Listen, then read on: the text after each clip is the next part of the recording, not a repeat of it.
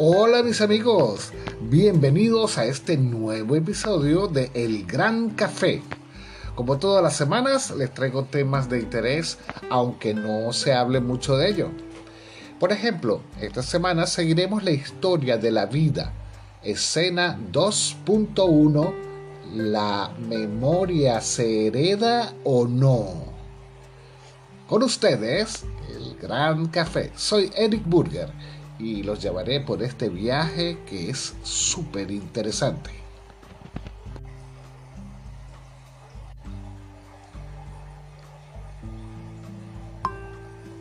¿Sabías que heredamos de nuestras familias factores externos que inciden en la forma en que se manifiesta nuestra biología, en la manera en que nos comportamos y en las respuestas de estrés que tenemos frente a determinadas situaciones?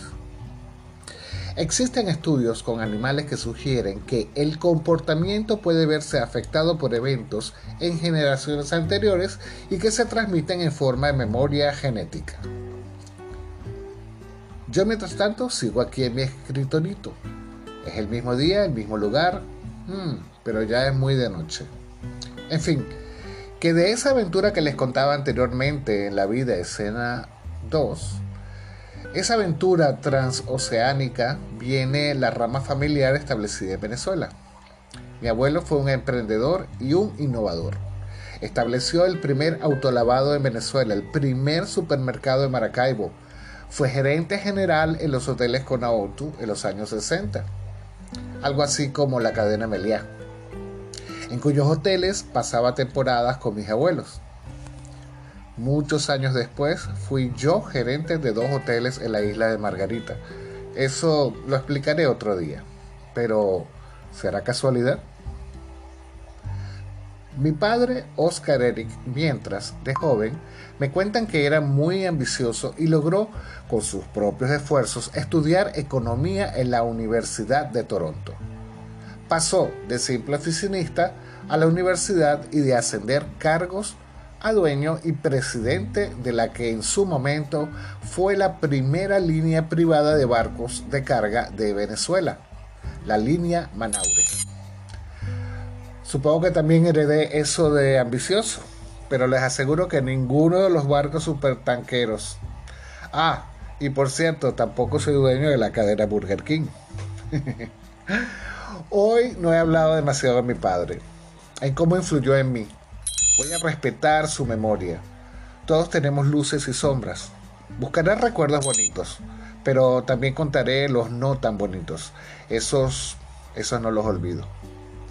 Lo que sí puedo decir es que Oscar Eric conoció a mi madre Rosa cuando ella tenía 18 añitos, un bellezón de los años 50 y 60 y 70 y 80 y 90 y siempre ha sido bella mi madre. Estudió magisterio fue una gran maestra de primaria. Con su sueldo salió adelante y nos dio la mejor educación que pudo, trabajando en jornadas dobles. Ahora es una hermosa dama, maravillosa, alegre, inteligente, trabajadora, generosa como nadie. Va y viene entre Caracas y New York, donde vive mi hermana y sobrina en Mallorca. Y, y además cocina como una diosa. Por cierto, si oyen esos ruidos, es, ya saben, Happy y Lucky que siempre me acompañan en estos podcasts. De Oscar, Eric y Rosa nacimos Douglas, Adriana y yo, el hermano mayor. Sin embargo, resulta curioso a que a la vuelta de los años, sin querer buscarlo, eso lo puedo jurar, yo mismo me convertí en docente. Qué cosas, ¿no? A raíz del reciente fallecimiento de mi padre, me contó que el día de la boda dudó en presentarse en la iglesia, eso me lo contó mi madre, al punto que se retrasó más de una hora en llegar. Ella narra que algo le decía que no debía casarse. Para la época, eso habría sido un escándalo. Sepan que de todas maneras también heredé un poco de su célebre impuntualidad, que me vuelve loco, y que afortunadamente estoy corrigiendo en España. Y yo me pregunto, ¿estaría o no enamorada de mi padre en ese momento? Cuando se lo pregunté a ella, me dijo que ella no lo sabía, que para ella era algo confuso. Lo que sí sé es que los primeros años de matrimonio puede ser que sí, pero luego se fueron torciendo un poco las cosas. Peleas, gritos y más. Mis memorias de los 7 a los 12 años son terribles dentro de mi casa. Y entonces, en 1972, Rosa de Burger decidió divorciarse de mi padre. Cosa que le agradezco sinceramente porque no quiero ni imaginarme cómo hubiera sido mi juventud con él. Desde luego, aquí sí creo firmemente que estas cosas me influyeron y aún lo siguen haciendo. Me lo he trabajado terapéuticamente y doy fe de ello. Recuerdo que no me impactó la noticia del divorcio cuando me lo dijeron y también que cuando se llevaron a mi amado perro pastor alemán, Chelí, me fui al baño, me vi en el espejo y comencé a llorar desconsoladamente. Allí comprendí eso del divorcio con todo mi dolor. De la rama Romero les contaré en mi siguiente post. Otra historia de la cual tengo muchísimas cosas conmigo.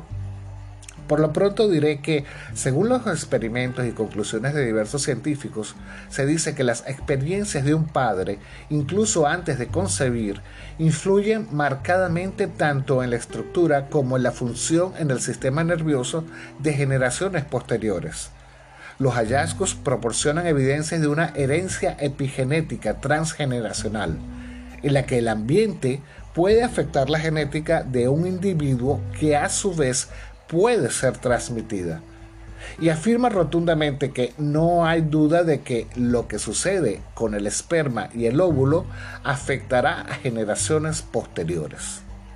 Por su parte, el profesor Marcus Pembry del University College de Londres subraya que estos hallazgos proporcionan una evidencia convincente de que una forma de memoria podría pasar entre generaciones e insta a los investigadores de la salud pública a que se tomen en serio las respuestas transgeneracionales humanas, porque sospecha que no vamos a entender el aumento de trastornos neuropsiquiátricos o la obesidad o la diabetes y las alteraciones metabólicas en general sin considerar el enfoque multigeneracional.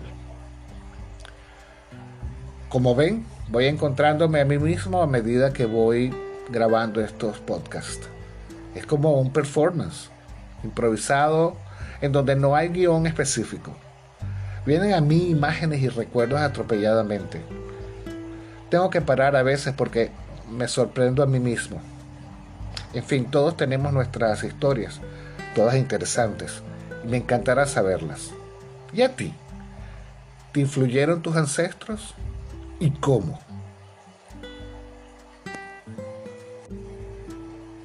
Y hasta aquí esta grabación, este podcast de la semana con la escena 2.1. Y veamos que la herencia de las memorias cada vez se hace un tema muy importante. Pareciera que allí hay un camino, pareciera que hay un camino para encontrar respuestas a diversos problemas. Le dejo como un poco de reflexión. Y recuerden que soy Eric Burger y que me encontrarán a través de mis redes en YouTube, Instagram, Facebook con Eric Burger Channel 3. Eric Burger Channel con doble N y 3 en número. Así que los espero para la próxima edición de mi podcast El Gran Café. Soy Eric Burger. Contáctame. ¡Chao!